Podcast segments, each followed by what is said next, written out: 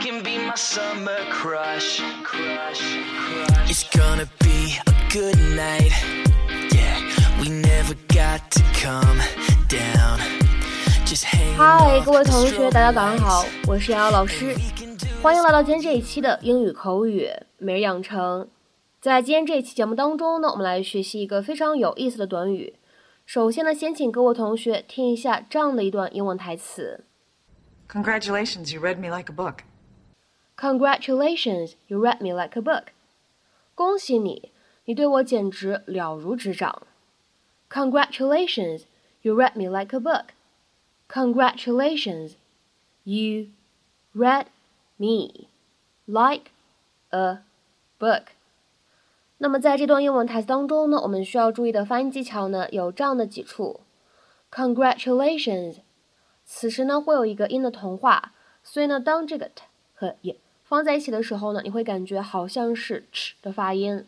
Congratulations，Congratulations，而再往后面看，read me 放在一起呢会有一个不完全爆破，所以呢我们可以读成是 read me，read me。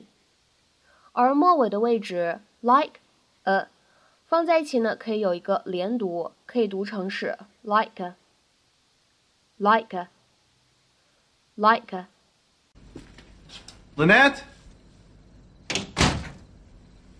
Hey, honey? Are you home? Three months? God, you scared the hell out of me. Were you ever gonna tell me? I wanted to, but I kept putting it off. I knew how you'd react. Congratulations, you read me like a book. Why would you hire that woman?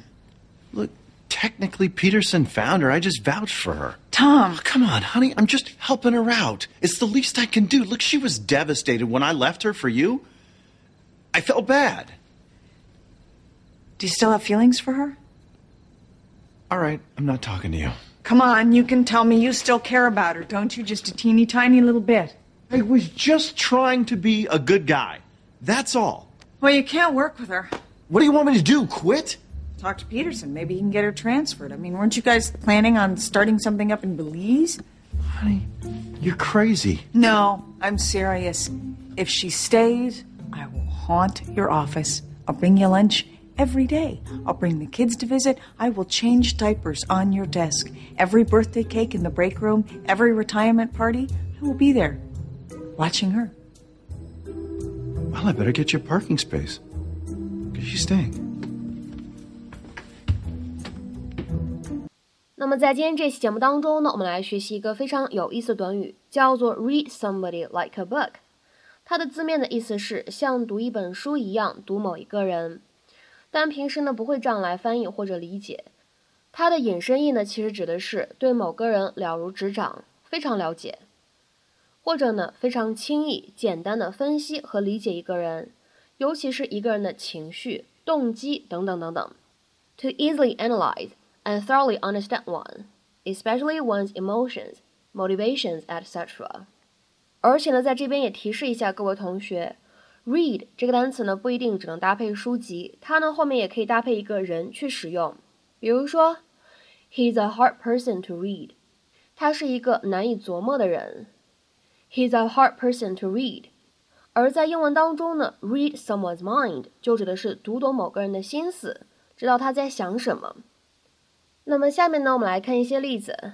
第一个，Don't pretend you're telling the truth. I can read you like a book. 别假装你在讲真话了，我把你看得透透的。Don't pretend you're telling the truth. I can read you like a book. 再比如说呢，我们来看第二个例子。I can read your mind like a book. 我可以像读一本书一样，那么简单的看到你的心理活动。或者呢，可以翻译成为我可以轻而易举的知道你在想什么。I can read your mind like a book。下面呢，我们再来看一下这样一个例子：You won't be a very successful thief with a nervous demeanor. The cops will read you like a book. 你那样紧张局促的举止，不会成为一个很成功的江湖大盗的。警方会对你的所思所想了如指掌。You won't be a very successful thief with a nervous demeanor. The cops will read you like a book. 再比如说，下面呢，我们来看最后一个例子。I can read you like a book, and I can tell that something's wrong. So please tell me what it is. 我对你了如指掌，我能看出肯定是出什么事了，所以快告诉我吧，到底怎么了？I can read you like a book, and I can tell that something's wrong. So please tell me what it is. 好，那么在今天节目的末尾呢，请各位同学尝试翻译下面这样一个句子，并留言在文章的留言区。There are a number of books on the market which suggest that it is possible to learn to read a person like a book. There are a number of books on the market which suggest that it is possible to learn to read a person like a book. There are a number of books on the market which suggest that it is possible to learn to read a person like a book. 期待各位同学的踊跃发言。咱们今天这一期节目呢，就先讲到这里，拜拜。